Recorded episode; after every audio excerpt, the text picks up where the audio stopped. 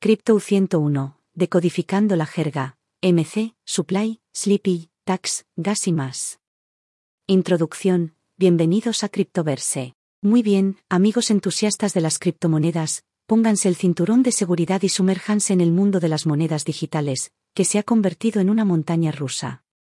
Para aquellos que están empezando a sumergirse en el mundo de las criptomonedas, o incluso para los navegantes más experimentados que quieren mejorar sus conocimientos, entender el lenguaje de la cadena de bloques es fundamental.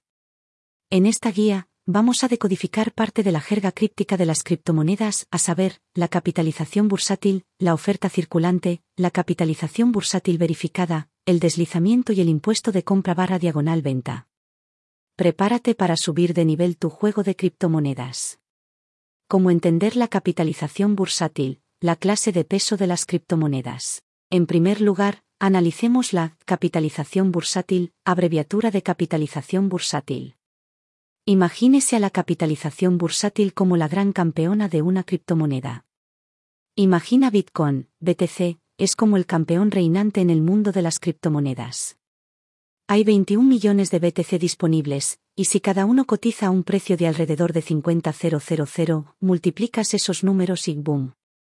Se obtiene una asombrosa capitalización de mercado de 1,05 billones de dólares. La capitalización bursátil es una métrica crucial que permite hacerse una idea de la escala de una criptomoneda, su posición en el gran esquema criptográfico de las cosas. Capitalización bursátil verificada, filtering out the noise. Antes de abandonar la tierra de las capitalizaciones bursátiles, hablemos de la capitalización bursátil verificada. Es la capitalización bursátil con la que puedes confiar. Es como la hermana responsable de la capitalización bursátil. La capitalización bursátil verificada solo tiene en cuenta las monedas que se han confirmado y que están realmente en el mercado. Por lo tanto, si una nueva moneda tiene un suministro total de un millón, pero solo hay 500.000 en circulación y verificadas, la capitalización bursátil verificada utiliza esos 500.000 para su cálculo. Es una forma más legítima de medir el valor y la liquidez de una moneda en el mercado. La capitalización bursátil verificada otorga una puntuación más alta en CMC y coloca al proyecto en las principales ligas. Oferta circulante. Contar las criptomonedas en circulación. Pasando a nuestro siguiente término, nos referimos a oferta circulante. Este término hace referencia al número total de monedas disponibles para su negociación y retención en el mercado en este momento. Es como tener dinero en el banco, excepto que en el mercado son criptomonedas.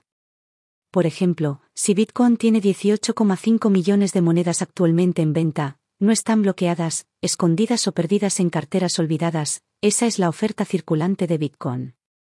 Deslizamiento, el precio de hacer negocios con criptomonedas.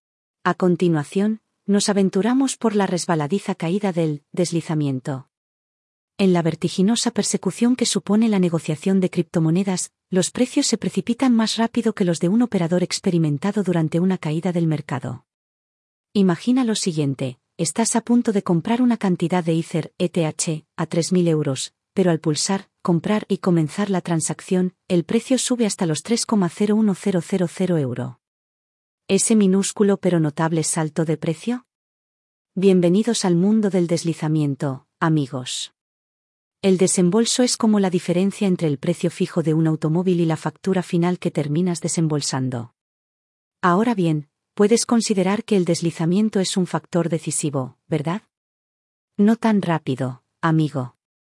Hay casos en los que una caída más alta podría ser tu camino hacia la victoria, especialmente durante un lanzamiento justo o durante una ICO, oferta inicial de monedas.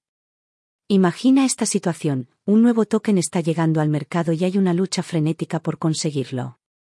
Es el frenesí del Black Friday, al estilo de las criptomonedas.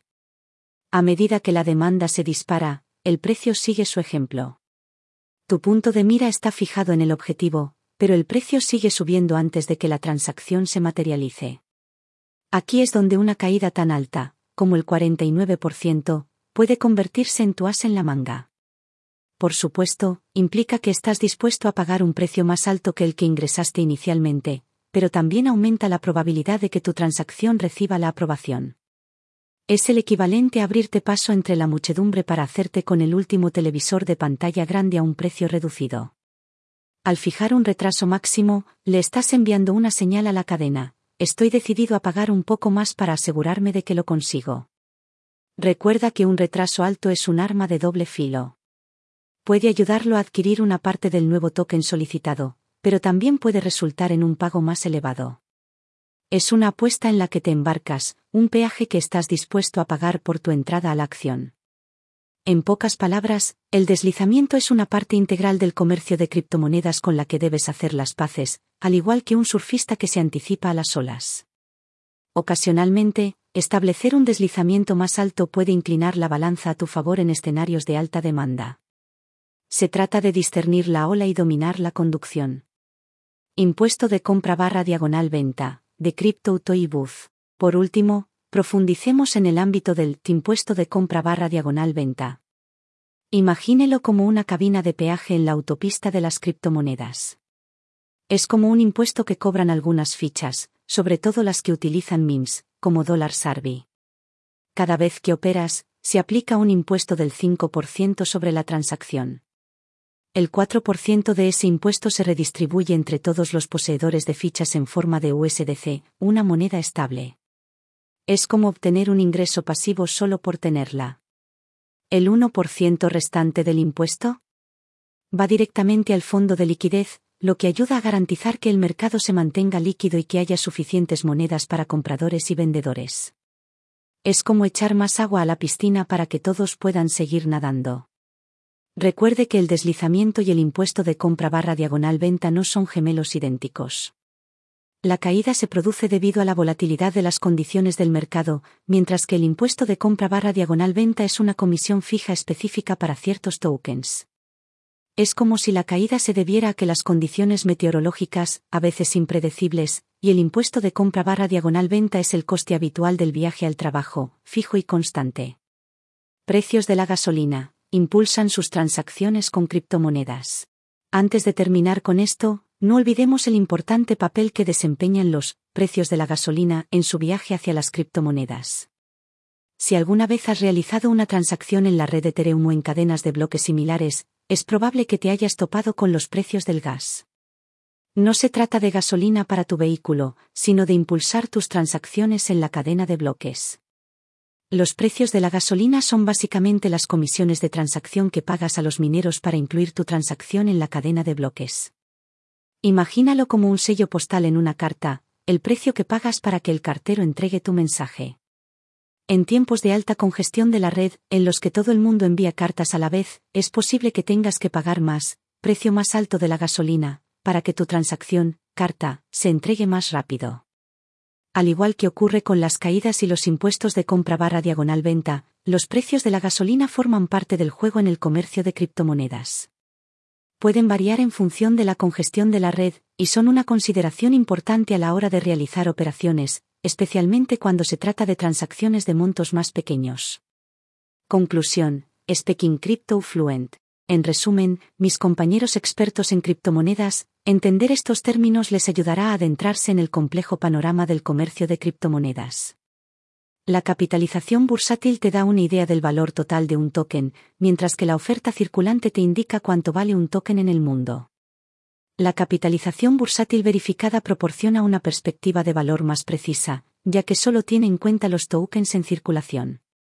Una caída es un factor un tanto molesto que podría cambiar el precio final de tus operaciones, los precios de la gasolina son el combustible que hace que tus transacciones sigan en movimiento y el impuesto de compra barra diagonal venta es una comisión adicional que cobran algunos fichas cuando las cambias. Así que sigue con Odling, sigue aprendiendo y sigue superando los límites. Bienvenido al criptoverso. Paz en paz. Hora del cuestionario, ¿criptoulingo?